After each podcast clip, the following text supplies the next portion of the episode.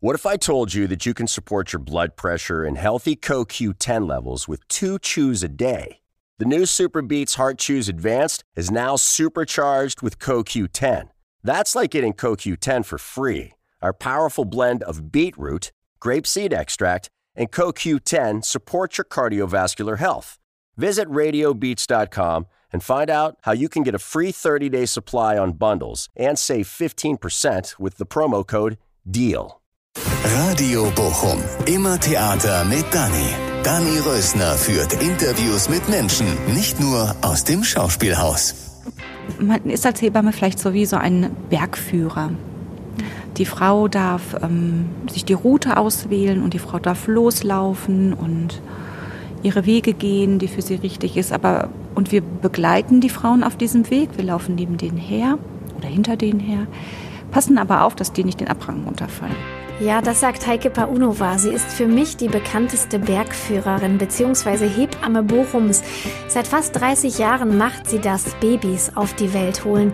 In Hausgeburten, aber auch in Klinikgeburten. Hört mal rein. Schauspielhaus Bochum. Wir sitzen auf dem grünen Kanapee blauer Himmel über Bochum und äh, neben mir sitzt die stadtbekannte Hebamme hier aus Bochum. Ich glaube, jeder kennt sie, ähm, Heike Paunova. Schön, dass du da bist, Heike. Ja, ich freue mich auch. Danke für die Einladung. Ja, und Heike, dass du da bist, ist ja wirklich äh, besonders, weil deine Zeit ist ja kostbar, weil du hast ja nicht so viel Zeit.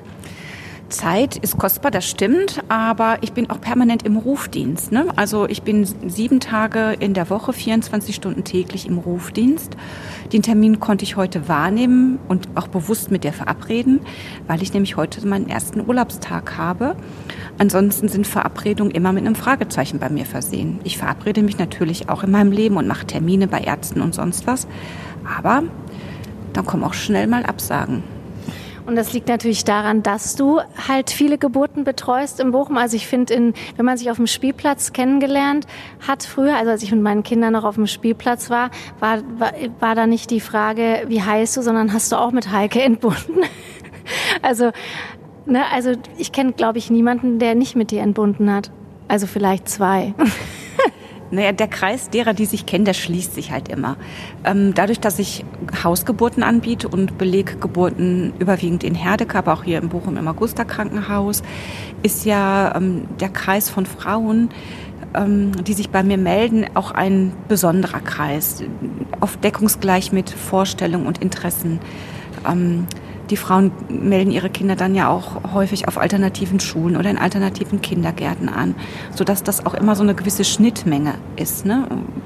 Es werden in Bochum, ich weiß gar nicht, 4000 Kinder im Jahr geboren, glaube ich, bin mir nicht ganz sicher.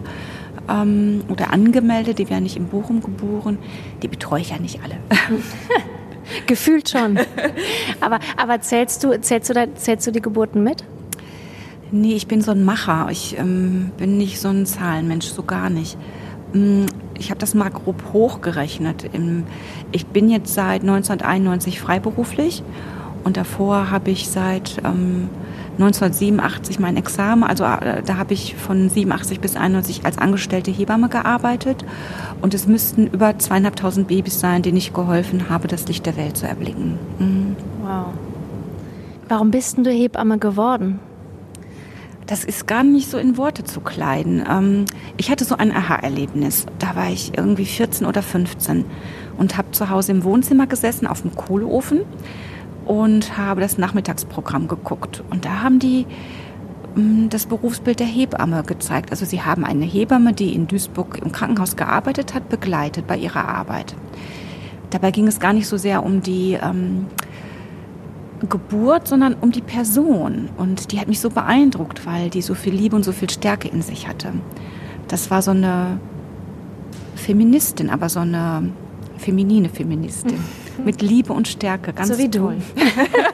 Du. ja, das war, glaube ich, mein Vorbild, diese Frau. Das kann schon sein. Und das hat mich so derart beeindruckt. Ähm, es ist dann aber wieder in Vergessenheit geraten. Und dann ging es halt zur Berufswahl in der 13. Klasse.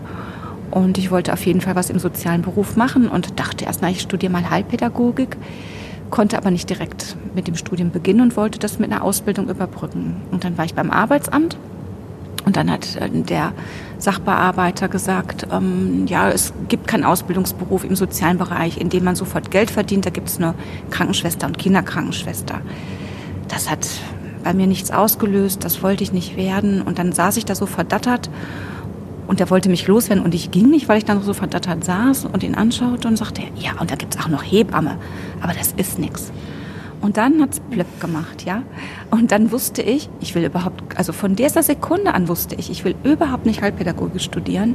Ich will Hebamme werden. Das war, als wenn einer nochmal da was, ein Zauberkästchen für mich aufgemacht hat. Und dann kam dieser Wunsch und von dem Moment an da in diesem Büro habe ich gebrannt für den Beruf. Und immer noch, oder? Das ja. deckt sich noch, ähm, ist noch gleich, oder? Ja. Mhm. Also ich bin jetzt 55 Jahre alt. Ich habe mit 19 meine Ausbildung angefangen. Ähm, es wird immer besser als schlechter. Doch, mhm. ich mache meinen Beruf mit viel Herzblut. Ich bin immer noch ähm, erstaunt, wenn mir Frauen erzählen, die heute entbinden, dass sie gar nicht wussten, also wenn sie nach der Geburt erzählen, dass sie gar nicht wussten, wie wichtig eine Hebamme ist, wie wichtig eine Beleghebamme ist, die mit ihnen ins Krankenhaus geht. Und dass sie dann, wenn es schlecht läuft, drei Hebammen, drei Schichten halt erleben mussten. Und darüber bin ich erstaunt, dass das ähm, dass, das, dass es das heute noch gibt, dass sich das nicht rumspricht, wie wichtig eine Hebamme ist oder dass Frauen das nicht wissen. Es hat sich schon in den letzten äh, wenigen Jahren sehr rumgesprochen. Es, ähm, durch die ganzen Medien, weiß ich nicht, oder Thema Geburt wird immer mehr ein Thema. Die Frauen müssen sich jetzt mittlerweile bei mir melden, wenn sie einen positiven Schwangerschaftstest haben. Die meisten denken, ach, dann warte ich mal die zwölfte Schwangerschaftswoche ab, dann bin ich auf der sicheren Seite. Da kann ich niemanden mehr annehmen in der Regel, wenn die so lange warten. Es hat ähm, schon einen größeren Bekanntheitswert, also mittlerweile eine größere Bekanntheit, hm, dass es Beleghebammen gibt und dass es eben wichtig ist. Hm. Aber trotzdem gibt es ja noch viele Unwissende. Das stimmt, ja. Aber es gibt auch auf der anderen Seite niemand, ähm, der das Angebot deckt. Ne? Mhm. Und du hast gerade schon gesagt, bei euch im ISIS, äh, was du auch mitgegründet hast, ne, ähm, da muss man sich quasi schon fast bei der Befruchtung melden, weil ihr so überlaufen seid. Ähm, und, äh, und du machst Hausgeburten und du gehst auch mit ins Krankenhaus. Was, was machst du lieber? Hausgeburt. ja. Ermutigst du Frauen auch zu Hausgeburten? Ermutigen ja, überreden nein. Also jede Frau muss da ihr Kind kriegen, wo sie loslassen kann und sich sicher und geborgen fühlt. Und das ist nicht immer zu Hause. Ich finde, man kann auch gut begleitet in der Klinik ein Baby sehr selbstbestimmt gebären. Ähm, man kann da auch gute Voraussetzungen und ein gutes Setting schaffen, dass die Frau auch dort selbstbestimmt entbinden kann.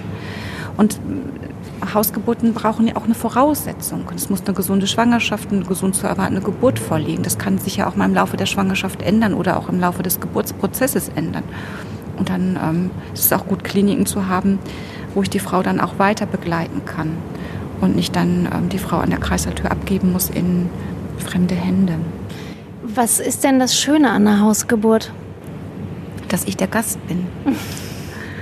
kann das gar nicht so in Worte fassen. Also die Frau ist wirklich ähm, Gastgeberin, mhm. bedeutet, sie ist in ihren eigenen vier Wänden.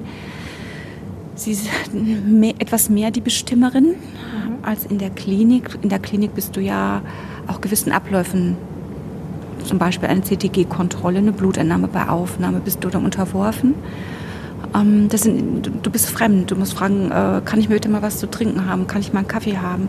Zu Hause macht der Vater sich einen Kaffee. Ähm, es ist so unspektakulär zu Hause und man ist, man ist fokussiert auf das eigentliche zu Hause mehr, dass eine Frau ein Kind kriegt. Ähm, man hat halt in der Klinik noch so viele Nebenschauplätze. Das ist nicht so exklusiv. Mhm. Das ist so inklusiv, finde ich. Was, was ist denn dir wichtig, was du den Frauen mitgibst? Also natürlich schon in der Vorsorge, aber auch so, was du mit, was, was du ihnen mit in die Geburt gibst. Mm, mir ist wichtig, dass die Frau nach Möglichkeit so ihr Kind bekommen kann, wie es für sie gut und richtig ist.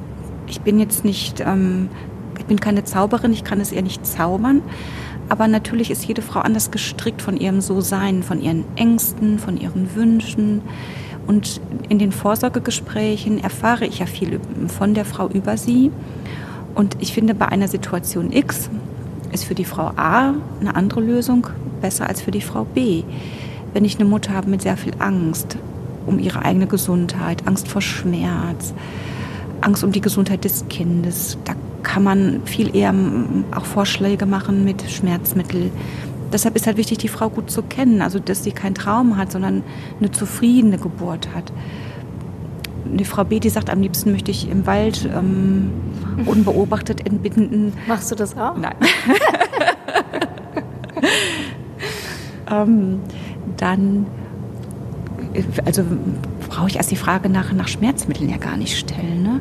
Also ich muss mich auf mein Gegenüber gut einstellen und in den Rahmen, die mir diese Geburt und die Biologie und die Physiologie gibt, kann ich im Interesse der Frau innerhalb dieses Rahmens agieren.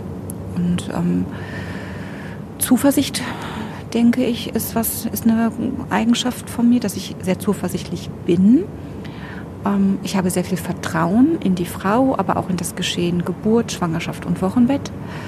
Und das vermittel ich, glaube ich, auch. Und ja, ich glaube, das ist auch das, was Frauen brauchen. Mhm. Und selbst wenn es mal nicht gut läuft, habe ich immer noch, kann ich immer noch das Vertrauen ausstrahlen. Aber ich habe eine Idee und ich habe einen Plan, wie wir aus der Situation, die jetzt gerade nicht gut läuft, aber auch gut rauskommen. Ja. Mhm. Du hast mal gesagt, ähm, weil ich habe ich muss es ja nicht verschweigen, ich habe auch meine drei Kinder mit dir bekommen, beziehungsweise bei der letzten warst du ja ein bisschen zu spät. Ähm, da hast du mal gesagt, dass du mich begleitet hast, weil ich gesagt habe, danke, dass du mir so geholfen hast oder dass du da warst. Und dann hast du gesagt, ich habe dich begleitet. Denkst du das über deine Arbeit, dass du die Frauen begleitest? Genau, die Frauen gehen ihren Weg. Also eine Kollegin von mir hat das mal so ausgedrückt. Ähm, man ist als Hebamme vielleicht so wie so ein Bergführer. Die Frau darf ähm, sich die Route auswählen und die Frau darf loslaufen und ihre Wege gehen, die für sie richtig ist. Aber und wir begleiten die Frauen auf diesem Weg. Wir laufen neben denen her oder hinter denen her, passen aber auf, dass die nicht den Abhang runterfallen. Ist die ähm, Hausgeburtenrate gestiegen oder gesunken in den letzten Jahren? Die ist gleich geblieben. Die liegt ungefähr in Deutschland bei 2 Prozent. Das ist wenig. Mm, jetzt in der Corona-Zeit ist die Anfrage gestiegen. Mhm. Und nicht nur gestiegen, also die Anfrage ist gestiegen, aber die Frauen, die das umgesetzt haben, ähm, sind dann doch weniger als angefragt haben. Mm, die Frauen haben alle Angst gehabt, in einen Keimpool wie ein Krankenhaus zu gehen ähm, Angst gehabt davor, dass die Väter nicht bei der Geburt anwesend sein dürfen. Ich würde sagen, 50 Prozent aller Frauen, die ich betreut habe zu der Zeit und zeitnah ähm, Entbindungstermin hatte, das war Entbindungstermin März, April, Mai, mhm. Juni, ähm, die Frauen haben, also ich würde 50 Prozent aller Frauen haben über eine Hausgeburt ernsthaft nachgedacht. Mhm. Mhm. Von der Klinikgeburt gewechselt zur Hausgeburt. Ja. Nur durch Corona? Ja. Mhm. Was hat sich denn noch ähm, geändert in deinem Beruf durch Corona? Ich muss eine Maske tragen bei der Geburt. Auch zu Hause? Ja, auch zu Hause. Das finde ich schade, weil man da auch meine Mimik nicht sieht. Ja. Ähm, ich nehme manchmal die Maske ab, dann muss ich aber anderthalb Meter von der Frau weg. Mhm. Ich bin der Frau so fern dadurch gefühlt. Mhm. Mm, man fasst sich nicht mehr an. Ich umarme die Frauen nicht mehr, wenn ich äh, nach der Geburt, wenn ich mich verabschiede. Die Frau. Aber manchmal braucht man doch auch ähm, Hilfestellungen von mhm. dir, auch körperliche. Ja. Und dann? Nein, das mache ich weiterhin. Das, okay. das mache ich weiterhin. Aber bei einer der letzten Hausgeburten ähm, kniete die Frau vor ihrem Sofa und veratmete die Wien und war schon stark belastet. Das Geburt des Kindes war auch nicht mehr so fern. Da hatte ich so den Impuls, ach, jetzt möchte ich zu der, der gerne den Rücken massieren, die irgendwie halten und festhalten. Mhm. Und dann habe ich gemerkt, dass das gar nicht mehr so selbstverständlich ist, dass ich da jetzt einfach hingehe, sondern mir überlege, kann ich das? Darf ich das? Ja, mhm. das ist schon verrückt. Mhm. Diese, ähm, das ist ein etwas, also man kann wirklich nur sagen, etwas mehr Distanz ähm, bei der Geburt da ist. Natürlich komme ich der Frau nah, wenn die ihr Baby bekommen, natürlich. Mhm. Und haben die Frauen Angst dadurch? Also gibt es auch welche, die, die total Angst haben, sich zu infizieren? Oder ist es so, ist das Thema Angst ein großes Thema? Es ist durch Corona? Es ist ein Thema, aber kein großes. Also die Frauen, die große Angst haben, die ähm, gebären in der Regel dann wirklich zu Hause, die große, große Angst haben. Mir ist aufgefallen, dass die Schwangeren sich mehr äh, schützen. Also die igeln sich wirklich ziemlich stark ein. Die achten darauf, dass sie oder ihre Kinder, wenn sie schon welche haben, ähm, wenig Kontakte haben. Nach der Geburt ähm, kommt kaum Besuch. Das finde ich auch ein erstaunliches Traurig. Phänomen. Nein, eher, also am Anfang eher gut. Mhm. Ähm, ich habe, mache nicht mehr so viele Wochenbettbetreuungen, aber die wenigen, die ich gemacht habe, und es waren Erstgebärende dabei, die, ich habe noch nie so viele Frauen gehabt mit so wenig Problemen, auch bei den Erstgebärenden. Echt? Ja, das war ein richtiges Phänomen. Die sind alle klargekommen. Die brauchten mich auch nur wenig. Das Stillen hat wunderbar funktioniert. Die hatten wenig Fragen, eventuell dadurch bedingt, dass keiner ihnen reingeredet hat, ja. kein Besuch kam, man mit die Schwiegermutter, die sagt, ähm, leg das mal weg, das Baby. genau, lass es schreien, es steckt die Lunge. Genau. Das gab es nicht. Ne? Die Frauen waren gezwungen, sich ganz auf ihre eigenen Impulse zu verlassen. Das war wirklich ein äh, für mich lehrreiches Stück. Oder die Frauen sind auch nicht rausgegangen. Also nicht selten kommt es vor, dass eine Frau zehn Tage nach der Geburt mit mir keinen Termin findet, weil sie schon wieder in den Ruhrpack will oder sonst wohin will, ja. Ähm, das ging alles nicht. Die waren gezwungen, ein Wochenbett zu machen und zwar eins ganz für sich alleine. Das hatte eine Qualität. Mhm. Bis zum gewissen Punkt. Ne? Ja. Irgendwann möchte man sein Baby auch präsentieren. Genau. Und dann kommt das, was du gerade gesagt hast, dass es traurig ist. Genau. Ne? Ja. Dann, ähm, wenn also was mir oft auffällt, wenn ich mit äh, jüngeren Frauen, die eine Geburt vor sich haben, über die Geburt rede, dass die Angst haben. Ähm, und sofort über, was ist, wenn ich die Schmerzen nicht aushalte, ähm, reden wollen. Und ähm, ich habe so Angst, es nicht zu schaffen. Das hatte ich zum Beispiel überhaupt nicht. Mhm. Und da denke ich oft, ist Gibt es da so einen Wandel? Also, weil ich habe halt immer gedacht, ja gut, meine Großmutter hat das geschafft, ich bin auch eine mhm. Frau, dann schaffe ich das halt auch. Und ich nehme da oft so eine Ängstlichkeit wahr bei den Frauen, die ich kenne. Ist das, sehe ich das richtig oder fühle ich das richtig? Gibt es das?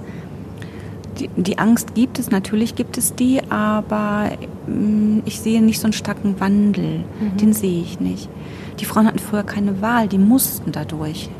Ähm, als ich meine Ausbildung 1984 begonnen habe, gab es die ähm, Möglichkeit der Schmerzlinderung über eine Rückenmarksnahbetäubung, also PDA nicht wirklich. Die gab es da noch nicht. Und das war schon manchmal schwierig, die Frauen, wenn sie lange Geburten hatten, durch ihre Schmerzen hindurch zu begleiten. Es ist schon gut, dass es die gibt und die Frauen vorher hatten einfach keine Wahl und keine Möglichkeit. Aber ähm, ja, unser Leben im Allgemeinen ist ja auch bequemer geworden. Also wenn wir jetzt vor 70 Jahren oder weiß ich nicht 100 oder 50 Jahren schauen, es gab keine Spülmaschine, es gab keine Waschmaschine. Also wir waren es auch ähm, eher gewohnt, ein etwas körperlich beschwerlicheres Leben zu haben. Ja, vielleicht gibt es schon einen Wandel, aber nicht ähm, ein junger neuer Wandel, mhm. das nicht. Und nicht bei den Frauen, die dich aufsuchen, weil da sitzen ja wahrscheinlich auch keine Frauen, die sagen, ich will aber auf jeden Fall eine PDA und einen Kaiserschnitt. Das ist ja nicht dein Klientel, oder? Selten. Meistens kommen Frauen äh, zu mir, die wirklich eine selbstbestimmte Geburt sich wünschen und aus eigener Kraft heraus gebären möchte, ohne viel Hilfe von außerseits, von außen. Mm, aber auch genau das Gegenteil ist manchmal der Fall. Eben die ganz, ganz ängstlichen Frauen, die sagen, ich möchte mit meiner Angst gesehen werden und ernst genommen werden. Und ich möchte, dass jemand für mich einspringt und mir schnell ermöglicht, dass ich ähm, Schmerzmittel bekommen kann. Da brauche ich einen Begleiter. Ich habe Angst, nicht gehört zu werden, mhm. wenn ich unbegleitet in die Klinik gehe. Die kommen dann allerdings auch zu mir. Gibt es eine ideale Geburt? Für jeden Einzelnen individuell bestimmt. aber nicht für mich. Also natürlich gibt es für mich auch eine ideale Geburt. Aber ähm, die kann ich ja nicht, ich kann nicht von mir auf andere schließen. Mhm. Da muss ich die Frauen da abholen, wo sie stehen. Das ist mir wichtig. Das ist ganz wichtig für mich in meiner Arbeit. Du machst es ja jetzt schon seit, jetzt müsste ich nochmal nachziehen, seit wie vielen Jahren machst du das jetzt? Seit über 29 Jahren. Neun, fast 30 Jahre. Hast mhm. ja Jubiläum. Ja, nächstes Jahr. Lädst du alle Frauen ein? das wird schwierig. Das wird schwierig. Ne? Aber du machst es jetzt schon seit fast 30 Jahren und man kann ja sagen, du bist routiniert darin, du hast eine Routine, weil du es schon so lange machst. Aber es ist ja ein Beruf, der immer Emotionen mit sich bringt, oder? Auf jeden Fall. Also ich hab, es ist eine gute Form von Routine. Wenn man gewisse Situationen schon x tausendmal erlebt hat und durchgemacht hat, dann, dann, dann ist das so, ich sag mal, Autopilot gewisse Dinge, ne? vor allen Dingen ähm, Notsituationen. Es ist keine emotionale Routine, die ist nicht da. Das mhm. auf keinen Fall. Also mein Herz fühlt immer noch mit jeder Mutter mit. Das mhm. tut es. Und bist du bei jeder Geburt äh, berührt von der Geburt? Nein, nicht bei jeder, aber bei fast allen, also bei vielen überwiegend. Man baut natürlich auch Bindung auf zu den schwangeren Frauen, aber die Bindung ist ja auch nicht immer gleich. Also da gibt es eine lockere Bindung oder man hat mehr so eine Arbeitsebene. Ähm, dann gibt es Frauen, wo ich einen ganz starken Betreuungsauftrag habe ähm, häufiger, auch wenn die, ihr erstes Geburtserlebnis schlecht gewesen ist und ähm, vielleicht traumatisiert waren. Dann habe ich einen hohen Betreuungsauftrag. Ne? Lasst uns zusammen gucken, dass diese Geburt für mich gut und nicht traumatisch läuft. Dann ist da auch viel mehr Bindung zum Beispiel. Mm, die Bindungen sind natürlich, die ich zu den Müttern aufbaue, schwanken natürlich. Aber es ist auf jeden Fall immer eine da. Mhm. Überwiegend auch eine starke. Für die Frau ist ja der schönste Moment während der Geburt, wenn das Baby dann in den Armen der Frau liegt. Ist das für dich auch der schönste Moment während der Geburt? Ja, das ist schon ein großer Zauber. Und da bin ich dankbar, dass ich an dem teilhaben darf. Mhm. Hast du manchmal auch Angst, dass was schief geht? Na klar. Ja? Ja. Doch habe ich. Manchmal denke ich darüber nach, denke, ach, ich habe so viel Glück in meinem Leben bisher gehabt. Verdammt, bleibt das so. Also es ist natürlich nicht nur Glück, ne? das ist natürlich auch ähm, ja, Kenntnisse und ich habe auch Erfahrung und weiß, wie ich schon vorhin sagte, auch zu agieren, wenn was ähm, nicht gut läuft und, und es eine Notsituation gibt oder eine Pathologie gibt. Toi, toi, toi. Ähm, die meisten Sachen konnte ich bisher in meinem Leben gut handeln, aber man darf nicht leichtsinnig werden. Vielleicht ist es auch gut, eine gewisse Form von Angst zu haben. Ich habe manchmal Angst davor, auch überheblich zu sein oder zu routiniert oder ähm, ja, ich weißt du, was ich mhm, meine? Ja. Mm, dass man da einfach durch seine Überheblichkeit oder ach passiert schon nichts leichtsinnig wird, mhm. unachtsam wird. Eine gewisse Form von Angst ist gut. Ja. Mhm. Aber es ist jetzt nicht die Angst, du, du, dein Handy klingelt, du musst zur Geburt rasen und dann hast du im Auto und hast Angst, dass es nicht klappt. Sondern es ist so eine wachsame mhm. Angst. Also als ich noch ganz jung angefangen habe mit den Hausgeburten, da hatte ich das wirklich teilweise, dass ich im Auto saß, durch die Nacht fuhr, die Kinder kommen ja meistens nachts, und gedacht habe, hoffentlich lebt das Kind. Ähm, ein ganz irrwitziger Gedanke, warum soll es das nicht tun? Ne? Mhm. Aber ich habe das ähm, als junge Hebamme schon auch manchmal so irrationale Ängste auch schon gehabt. Mhm. Ja. Warum kommen denn Kinder eigentlich meistens nachts? Ja, das hat zwei Gründe. Ähm, also von der Physiologie her ist das Nachtnervensystem, was unseren Körper ja eher zur Ruhe bringt. Der Puls geht runter, der Blutdruck geht runter. Wir kommen auch von unseren körperlichen Funktionen in einen Ruhemodus hinein. Das ist der Parasympathikus, so heißt der Teil unseres Nervensystems. Der aktiviert die Gebärmutter. Mhm. Und ich glaube, aus der Evolution heraus ist das ein schlaues System gewesen, weil das Säugetier kann ja während es gebiert nicht fliehen und sich nicht verteidigen. Und in der Nacht ist der größtmögliche Schutz von natürlichen Feinden. Mhm. Und ich glaube, das hat dann evolutionär so einen Bestand äh, gehabt. Mhm. glaube ich. Wenn man dich als Mutter nach der Nachsorge gehen lassen muss, dann ist das äh, ein ganz tragischer Moment, weil man ja ja, weil man halt so ein krasses, tolles Erlebnis, einzigartiges Erlebnis mit dir geteilt hat und du warst so sehr in der Familie. Also das kann ich nur von mir sagen und weiß ich auch von vielen anderen Frauen. Und es ist äh, ein starker Verlust. Wie ist das für dich, wenn du gehen musst dann? Auch. Ja. Mm, für, für, mich ist das auch ein Verlust. Also die Bindung ist ja nicht einseitig. Ne? Die Bindung, die die Mütter zu mir verspüren, die verspüre ich auch zu der Mutter, sonst wäre sie ja nicht existent. Also Bindung funktioniert ja selten im Ungleichgewicht. Sie mm, funktioniert ja viel im Gleichgewicht.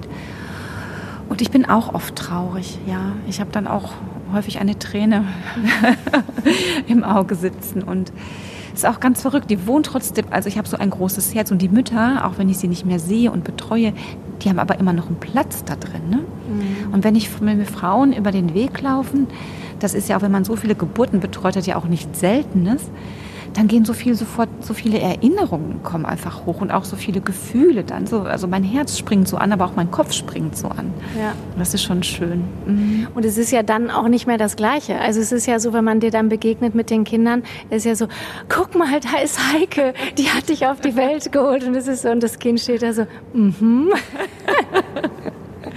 ja, es ist mir neulich passiert, also letzte Woche Sonntag, glaube ich, ähm, ich gehe ab und zu mal äh, joggen und dann ist mir beim Joggen ein Vater entgegengekommen, deren Familie ich beim letzten Kind bei einer Hausgeburt betreut habe. Und der blieb dann stehen. Du bist doch die Heike, ne? oder? Komm mal her, komm mal her, sagt er zu deinem kind, sein kind. Guck mal, hier ist die Heike. Die war die Hebamme bei unserem Jüngsten. Und die Kinder standen da wirklich so nach ja. dem Motto, okay, wie spannend. Ja, genau, genau. Also die Kinder spüren eben auch, ähm, ja, das äh, für die Familie bin ich wirklich eine wichtige Person. Genau, und die verstehen überhaupt nicht diese Wichtigkeit Nein. in dem Moment. So, die war doch jetzt irgendwie auch zehn Jahre gar nicht da. Was ist dir denn jetzt plötzlich so wichtig? Das ist Heike. ja, da sind so Herzchen in den Augen genau. Und, ne, und, und, und, da ploppt was auf an, an Gefühl und die Kinder verstehen es nicht. Also ein sehr wichtiger, witziger, nicht wichtig, witzig wollte ich sagen, Situation habe ich auch vor Augen, dass mir eine Mutter in der Kortumstraße begegnete über große Distanz und wir waren beide in Eile und winkten nur so einander zu. Und da steht ihr 14-jähriger Junge mit so, wie heißen die Hosen, so Baggy, die irgendwie so auf halb acht hängen, ne? halbe Pobacke irgendwie nicht bedeckt. Und der stand da eben wie so ein pubertierender Jugendlicher mit nach vorne hängenden Schultern und sie guck mal, guck mal, das ist deine Hebamme. Und man sah diesem pubertierenden jungen Mann doch an, dass der so nach der Mutter, Mutter, ich wurde noch nicht einmal durch dich geboren, bitte. Also, das ist was ein Gesichtsausdruck. Oh Lass uns so bitte hier nicht öffentlich über Geburt sprechen, das ist peinlich. Ja. Ja. ja. Wie kommst du denn überhaupt durch die Fußgängerzone bei deiner Prominenz? Kommt, bleibt da, kommt da nicht alle zwei Minuten so ein Gespräch? Nein, nicht mal täglich. Gelegen. Nee. nee. Wie ist das denn ich meine, 24 Stunden erreichbar sein, das ist doch total stressig. Ich merke das immer nur dann, wenn ich nicht bereit bin. Also das ist für mich dann so ein Fest. Also heute, mein erster Urlaubstag, das ist ein Fest. Das glaubst du gar nicht, ja? Ich glaube, ich ähm, verarsche mich da selber ein bisschen, dass ich Rufbereitschaft habe. Ich tue immer so, als hätte ich sie nicht. Im Hinterkopf wissen, dass ich sie doch habe. Ne? Aber so funktioniert es wahrscheinlich. Ja, wahrscheinlich. Genau. Also, ich merke das halt immer daran, dass ich ähm, jeden Abend zu meinem Telefon greife, meinem Festnetz das auf meinen Nachtschrank lege. Und ähm, ja, und dann weiß ich, indem mit dieser, mit dieser Aktion schon, ich muss nachts das Telefon hören und mache ich mir damit ja auch klar, es könnte heute Nacht stellen, vielleicht musst du heute Nacht ausstellen. Ich gehe keine Nacht ins Bett mit der Gewissheit, ich kann schlafen. Ich gehe jede Nacht ins Bett mit der Ungewissheit hm, zu schlafen oder aufzustehen. Ja, und hast du nicht totale Schlafprobleme? Nee, habe ich nicht. Keine Schlafstörung? Mm -mm, nein. Viele Kolleginnen, mit denen ich bisher in der Praxis gearbeitet habe, die ähm, auch Rufbereitschaft angeboten haben, die haben das so maximal zehn Jahre gemacht. Eine Kollegin sagte, wenn sie schon am Telefon das Klicken von der Faxweich oder irgendwas gehört hat, da hat sie schon sofort einen Puls von 120 gekriegt. Das habe ich nicht. Nee, das geht gut bei mir. Mhm. Und bist du dann sofort klar? Dein Telefon klingelt, die Frau ruft an und sagt, äh, ich glaube, ich habe wen? Und wie ist es dann bei dir im Tiefschlaf, in deinem, auf dem Tiefschlaf gerissen in deinem Bett? Was ist dein erster Satz dann? Mm, ich klinge, glaube ich, immer wacher, als ich bin. Das ist ein ziemliches Phänomen. Merkwürdigerweise ähm, kann ich dann in dem Moment auch gut denken und, und antworten. Aber wenn mir dann klar ist, ich muss zum das. Glück. Ja, zum Glück. Aber wenn mir dann klar ist, ich muss jetzt das Bett verlassen, ich muss einen Fuß aus diesem Bett setzen ja, und ins Wach kommen, aber ins richtige Wach, da vergeht schon ein bisschen Zeit. Das, das es geht bei mir nicht knall auf Fall. Also da schleppe ich mich dann ins Badezimmer und bis meine Lieder dann oben bleiben, das braucht schon einige Minuten. Ich kann nicht aus dem Haus stürzen, das kann ich nicht. Aber manchmal musst du dich doch wahrscheinlich beeilen, oder? Ja, dann hat man aber auch, glaube ich, so einen gewissen Adrenalinpegel, der, der das dann auch zulässt. Ne? Also Ja. der, oder das dann auch macht, dass man dann schnell, schnell wach ist. Und wie ist das mit, also ich meine, du, da durch deine Rufbereitschaft weißt du ja nie, wie lange kann ich jetzt auf dieser Familienfeier sein, wie lange kann ich ähm, auf dieser Veranstaltung sein. Und ich erinnere mich 2015 das Herbert Grönemeyer Konzert, da hattest du ja auch Rufbereitschaft. Für mich, also meine Ruf unter anderem. Und äh, da wusstest du ja auch nicht, kann ich jetzt mir das ganze Konzert angucken oder muss ich gehen? Das ist doch manchmal auch total bescheuert, oder?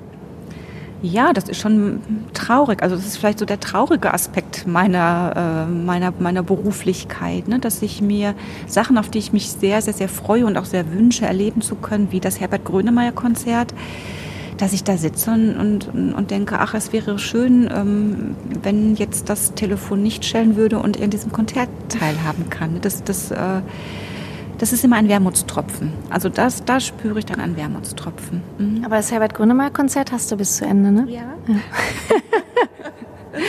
Immerhin. Würdest du noch mal Hebamme werden heute? Na klar, Ja? auf jeden Fall. Was denn sonst? Ich kann nichts anderes, ich will nichts anderes. Ja. Trotz äh, der finanziellen Lage, weil die Hebammen gehören ja schon zu dem Teil der Gesellschaft, die jetzt nicht so ganz gut bezahlt sind. Und da geht es ja auch immer um diesen Versicherungsanteil, ähm, Anteil, der viel zu hoch ist. Ähm, der ist es ja schon besser geworden. Darüber haben wir uns ja letztes Jahr im, Int- im Interview auch unterhalten. Ne? Also für das, was wir tun, werden wir nicht ausreichend entlohnt. Das ist ganz klar. Ich arbeite viel, also verdiene ich auch mehr. Ich habe, ähm, muss doch immer viel arbeiten, weil ich ähm, einfach eine vierköpfige Familie allein ernährt habe. Da hatte ich auch gar keine Wahl. Ähm, die Gebühren haben sich ein bisschen angeglichen, aber immer noch nicht zufriedenstellend. Also wir werden etwas besser entlohnt, für mich immer noch nicht zufriedenstellend. Mm, Wir haben eine sehr hohe Versicherungssumme. Ähm, so ganz auswendig weiß ich es nicht, aber wir müssen Geburtshilfe mit ungefähr 8000 Euro versichern. Bekommen aber zum Beispiel für eine Beleggeburt um die 200 Euro. Ich betreue 80 Geburten im Jahr. Das ist ein Scherz. Also Das ist wirklich ein kannst du Scherz. dich, äh, und ich bin wirklich, ich arbeite viel mit 80 bis 90 Geburten im Jahr, da bin ich wirklich on the top. Ähm, das äh, lässt sich gar nicht finanzieren. Ähm, auf jeden Fall beteiligt sich jetzt der ähm, Spitzenverband der gesetzlichen Krankenversicherer an der Haftpflichtversicherung. Wir bekommen ähm, 6000 Euro von denen jetzt zurück. Das ist immer noch, finde ich, ähm, viel, was wir selber stemmen müssen. Ja. Mm, Aber das kommt auch sehr zeitverzögert zurück.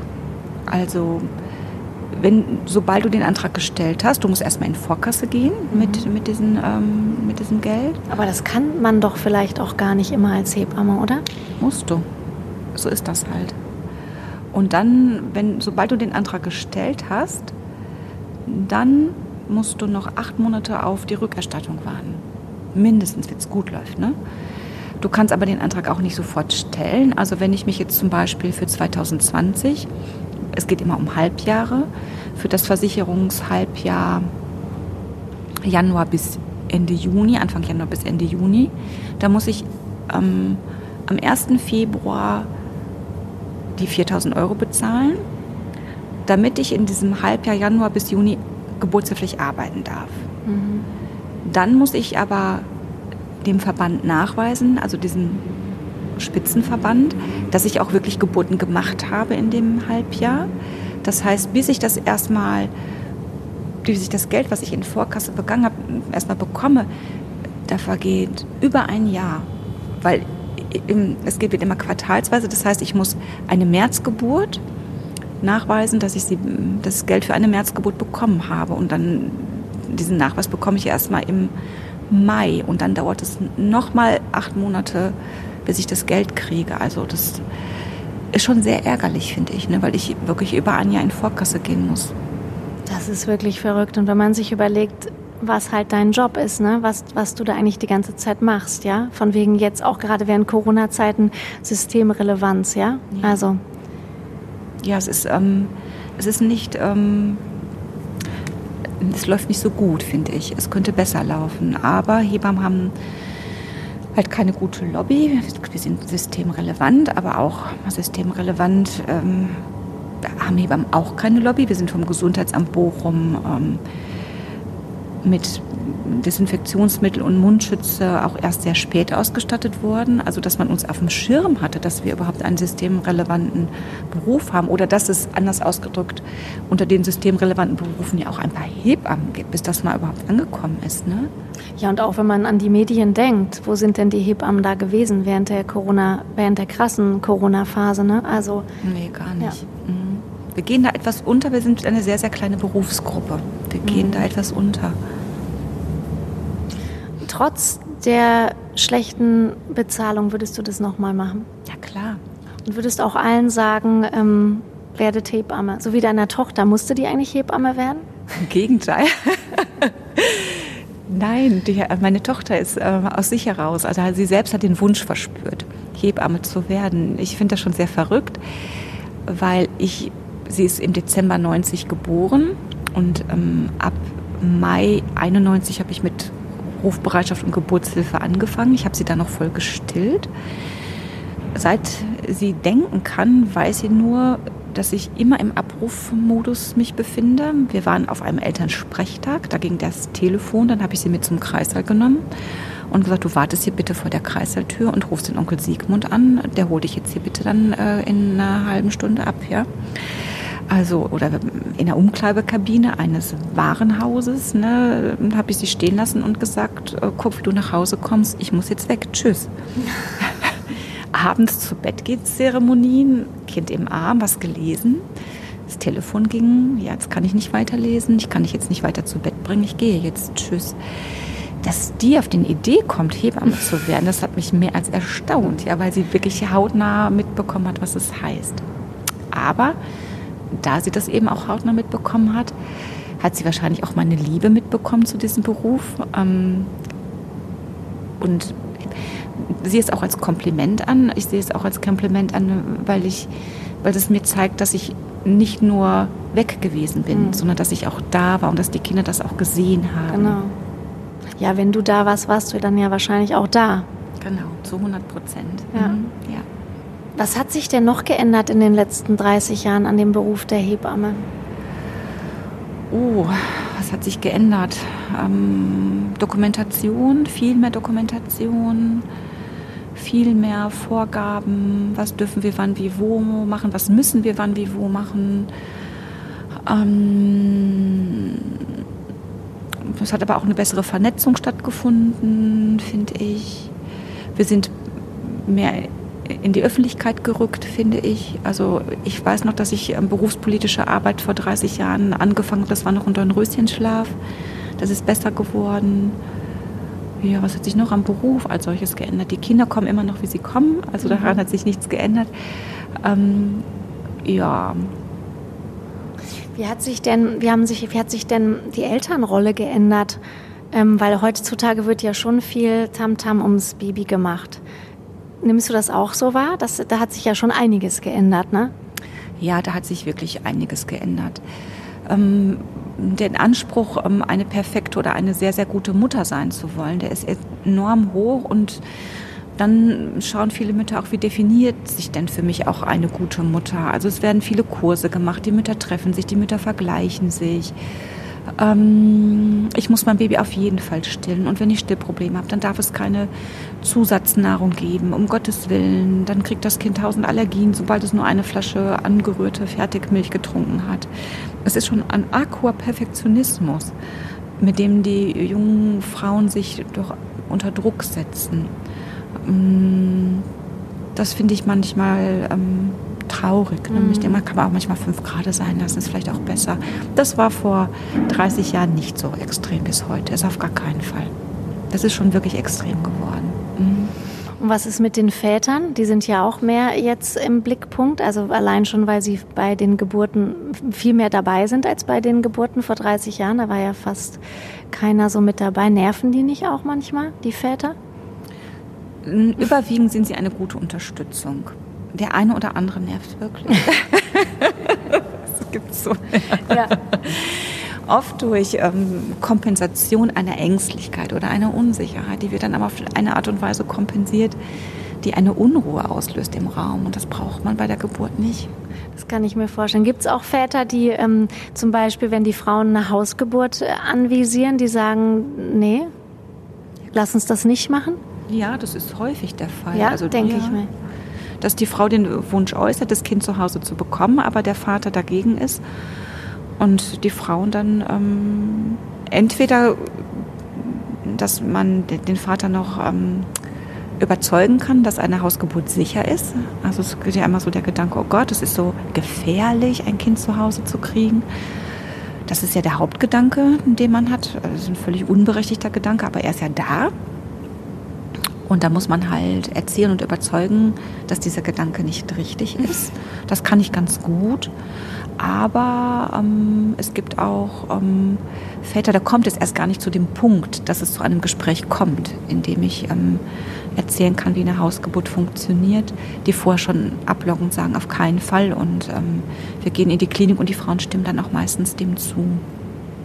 Und kommt da nicht, um nochmal auf den Anfang unseres Gesprächs zurückgekommen, die feminine Feministin in dir durch, dass du denkst, ja, aber hier die Frau macht die Geburt, nicht du?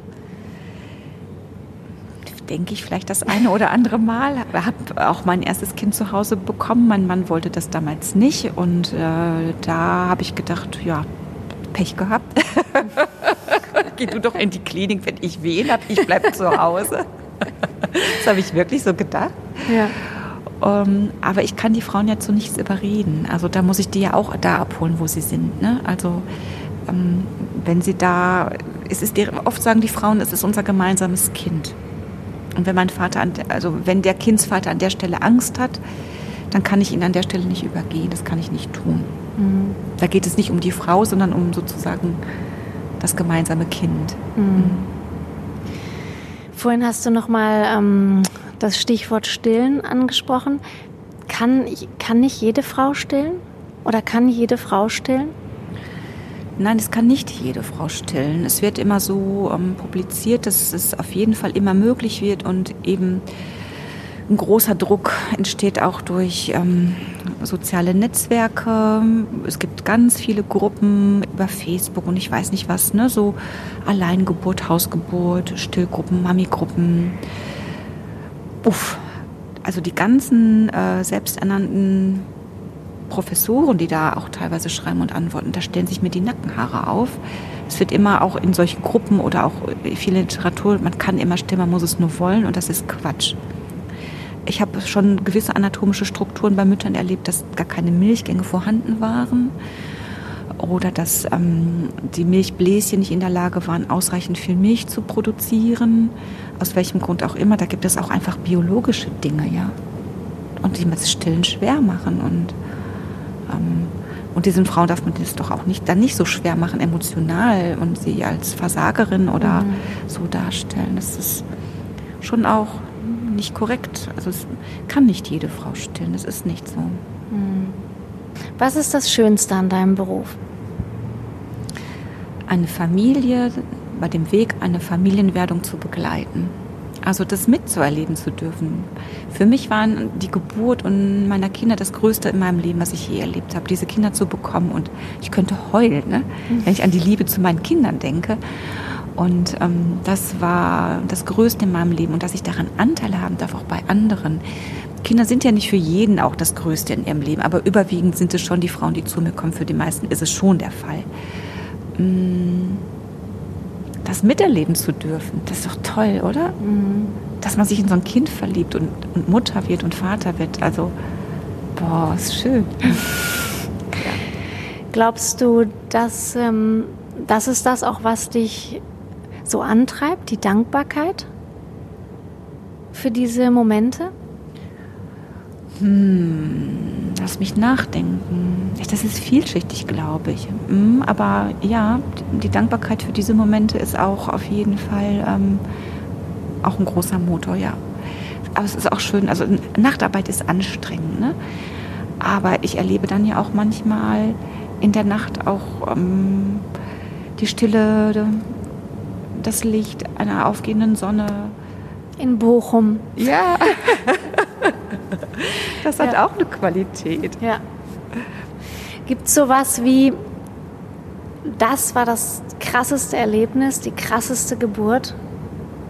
Nein, also nicht die. Nicht, dass eine. du darüber reden dürftest, mhm. aber gibt es sowas, wo du sagst, boah, ey, das, das war top of the pop? Im Positiven oder im Negativen? Egal. Also im Positiven gibt es nicht die eine krasseste Geburt, das kann ich nicht. Aber im Negativen, ähm, da gab es schon auf jeden Fall Situationen oder eine besondere Situation. Ich denke, ach Mensch, das ist irgendwie schade, mm, doof gewesen. Mm. Mhm. Mensch, Heike, mit dir kann man echt Stunden reden. reden wir noch kurz über Bochum. Was ist ein Bochum für dich? Heimat. Also Bochum ist Heimat. Ich bin voll das Ruhrgebietskind, absolut. Ähm, ich mag die Sprache, ich mag die Menschen. Mm, meine Eltern sind ähm, beide in der gleichen Straße aufgewachsen als Kinder. Also mein Vater ist ähm, in der Straße geboren. Meine Mutter wurde in der Straße geboren und mein Vater ist 1930 als Nachbar eingezogen. Da war er fünf. Und ich wohne immer noch auch in dem Stadtteil Bochums. Bochum-Bergen ist der beste Stadtteil überhaupt, kann ich nur hier sagen im Radio. ja, ich bin schon so ein kleiner, kleiner äh, Lokalpatriot. Schön. Ich liebe Bochum. Schön. Und wenn Leute sagen, sie finden Bochum nicht schön und es ist so eine hässliche Stadt und das Ruhrgebiet mit seiner Industrie, dann denke ich immer, die spinnen. Die spinnen ja auch. die gucken gar nicht richtig hin. Mensch, danke Heike, dass du da warst und Zeit hattest, ja. trotz äh, keiner Rufbereitschaft. Ja, gerne, na klar, gerne. danke. Radio Bochum, immer Theater mit Dani. Unser neuer Podcast. Why pay more for a separate CoQ10 supplement? Enjoy twice the benefits with Superbeats Heart Chews Advanced from the number one doctor, pharmacist, and cardiologist recommended beet brand for heart health support. The new Superbeats Heart Chews Advanced by Human is now infused with CoQ10. That's essentially like getting CoQ10 for free. Our powerful blend of beetroot, grapeseed extract, and CoQ10 ingredients support nitric oxide production, healthy blood pressure, healthy CoQ10 levels, and heart healthy energy with two tasty chews a day. Plus, Superbeats Heart Chews Advance are plant based, so you get heart healthy energy without stimulants.